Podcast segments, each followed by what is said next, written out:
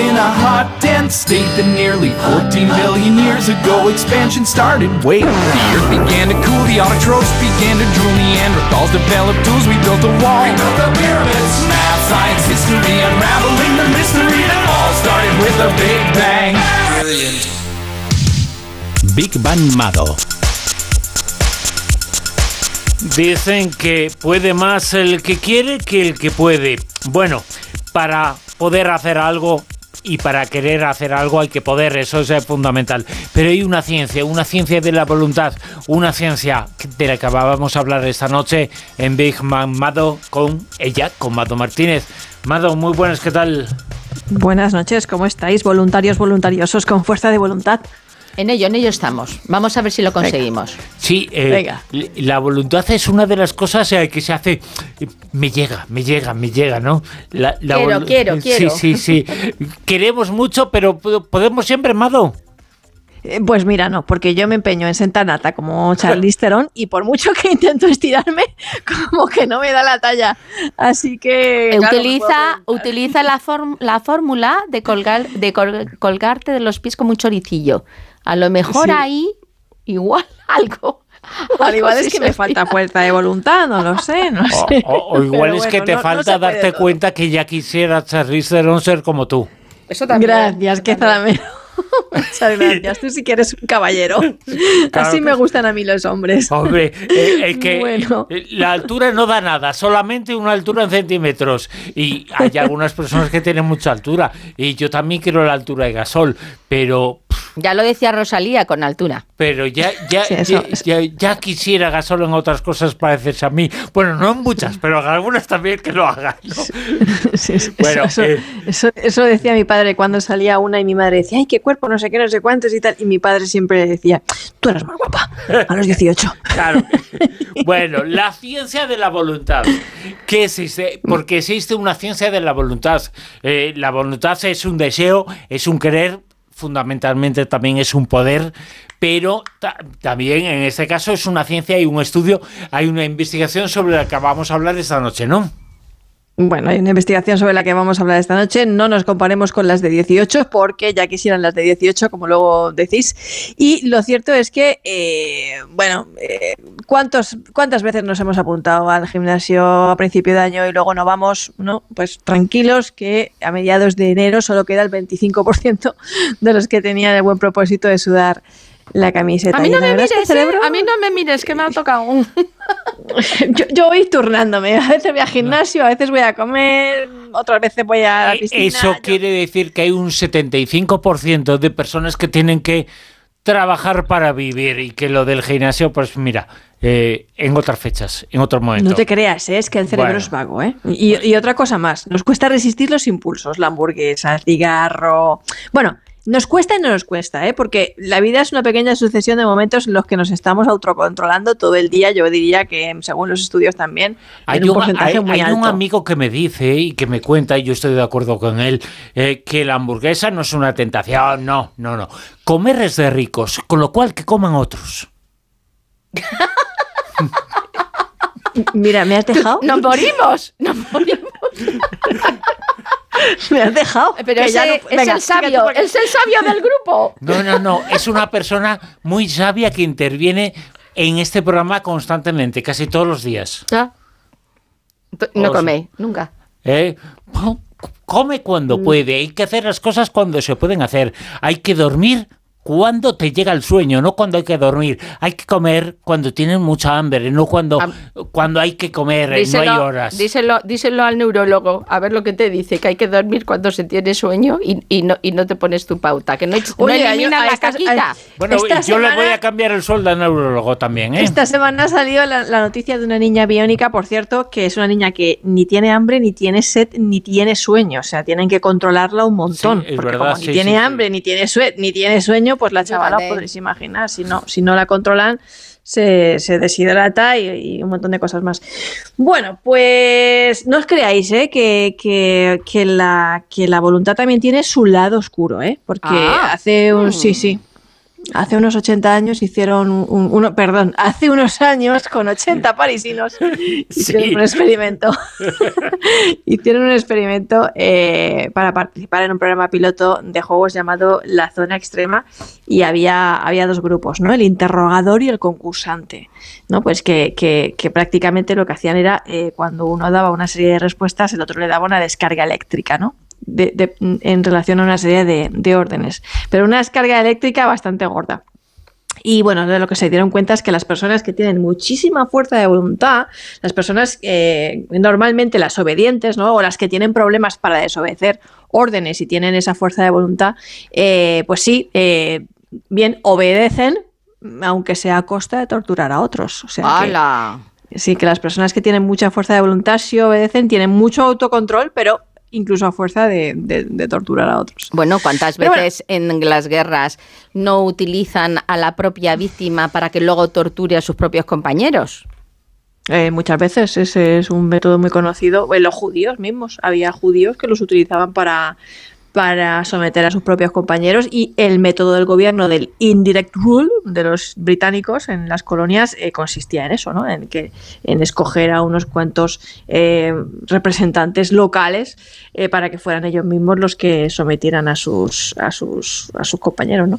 Bueno, pues vamos a saltar al lado positivo de la, de la voluntad.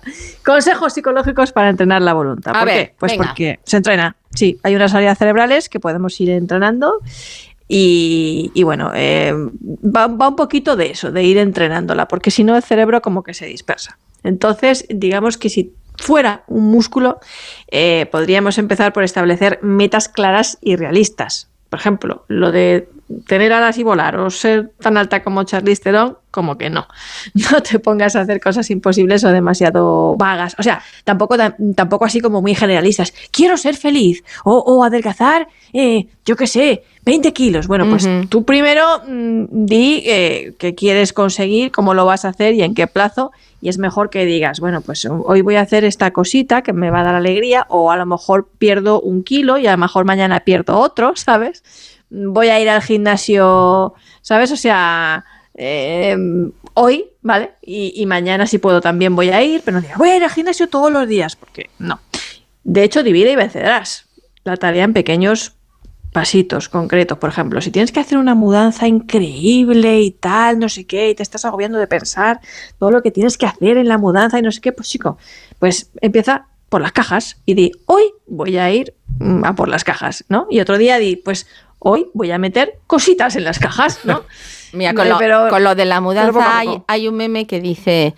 eh, eh, Nunca sabes ven- todo lo que tiene hasta que te mudas. Ven, ven, ven, ven, ven, a- ven, ven aquí que vas a perder, eh, va- creo que vas a bajar 20 o 30 kilos. Y entonces realmente vas y era una mudanza.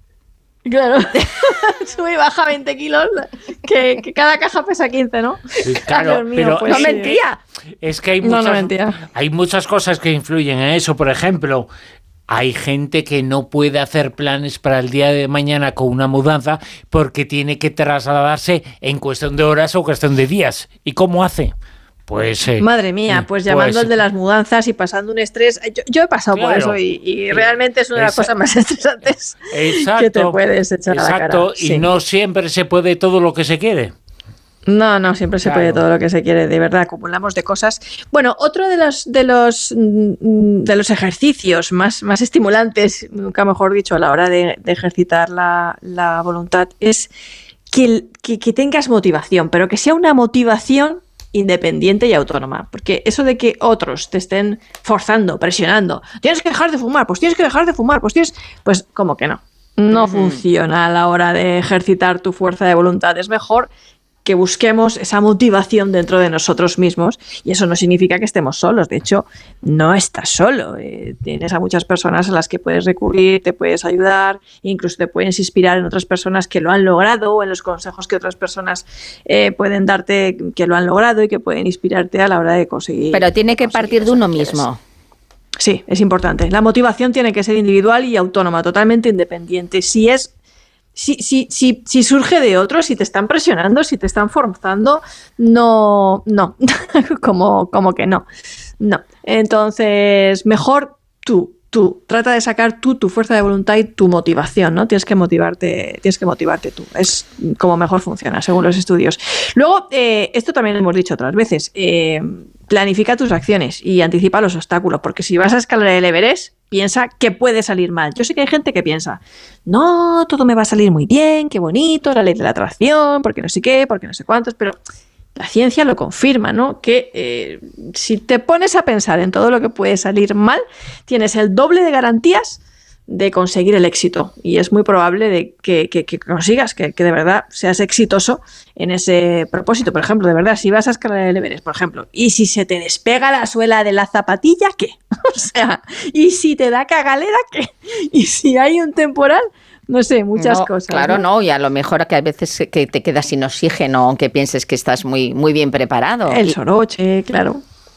El mal de alturas, muchas cosas pueden pasar. Bueno, pues si las anticipas y las planificas y te haces un plan B, es eh, mucho más probable que, que lo consigas antes que el que no ha no se ha tomado la molestia de hacer un, un- un plan de crisis, por así decirlo, un plan de crisis sin tener en cuenta lo que puede, lo que puede salir mal o qué obstáculos pueden surgir en el, en el camino. ¿no? Nos- Luego hay una cosa muy bonita. Sí, dinos, dinos. No, no, dinos, dinos. No, digo que nos has dicho en muchas ocasiones, eh, en- a, propósito de otros temas, la necesidad, y en cierto modo es esto que nos estás comentando, escribir, eh, planificar, no hacer caso de nadie, hacer caso de la voluntad y ser realistas. Escribir esos eh, propósitos y escribiendo somos mucho más realistas eh, que soñadores, porque escribir se potencia la realidad y se potencia lo pragmático, lo que se puede hacer, y no el sueño, no la imaginación, no el deseo, no el mundo de Instagram, sino el mundo de la realidad. El mundo de la realidad. De hecho, qué buen ejercicio escribir, porque ahí también podemos cambiar nuestro diálogo interno. Es decir, cuando nosotros nos damos eh, cuenta de qué es lo que estamos pensando y escribimos también nuestros propósitos y lo que estamos pensando y, aceptamos nuestras emociones, nuestros miedos, ¿no? A la hora de, de enfrentarnos a ciertas cosas para la que nos falta voluntad o no conseguimos sacar la fuerza de voluntad, bueno, pues escribir esos pensamientos nos puede ayudar a cambiar nuestro diálogo interno. Es decir, en, en lugar de decir no puedo, pues prueba a decir, bueno, pues puedo intentarlo, voy a ver si lo hago, pues a lo mejor, ¿sabes?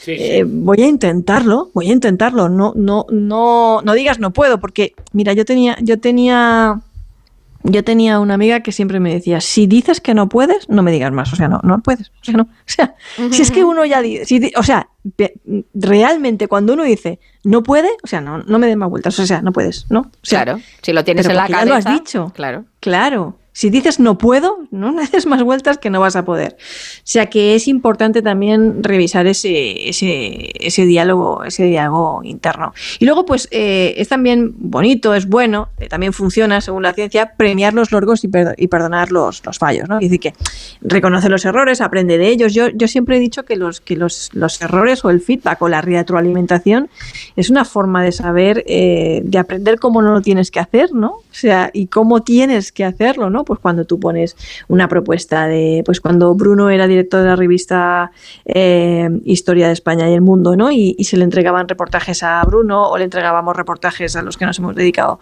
a escribir reportajes en, en, en, en las revistas, pues cuando tú entregabas un reportaje muy interesante o lo que sea, y te decían, esto sí, esto no, esto tal, ¿no? Pues vas aprendiendo que eso no es un error, es lo que tienes que hacer y lo que no. Pues eh, oye, el reportaje en realidad es un máster en la vida, ¿no? Como, como, como te van ayudando esos errores, ¿no? Bueno, pues reconoce esos, esos errores, aprende de ellos y sigue adelante, porque eso es igual que cuando quieres desarrollar un estilo literario y lo vas puliendo y, y- y- vas viendo y vas tachando que esta frase aquí no y esta frase aquí sí, ¿no? Ujú. Pues eso es bueno, se llama proceso de aprendizaje rápido a través de los errores. Y no eso- es ningún fracaso. Y es un proceso de aprendizaje en donde nosotros nos eh, decimos eh, si algo se puede y si algo no se puede y que no nos lo diga nadie. Esa, esa es la ciencia de la voluntad, una ciencia que nos ha explicado esta noche en Big Bang Mado, Mado Martínez. Gracias, Mado. Besitos. Un abrazo muy grande y a sed fuertes y valientes.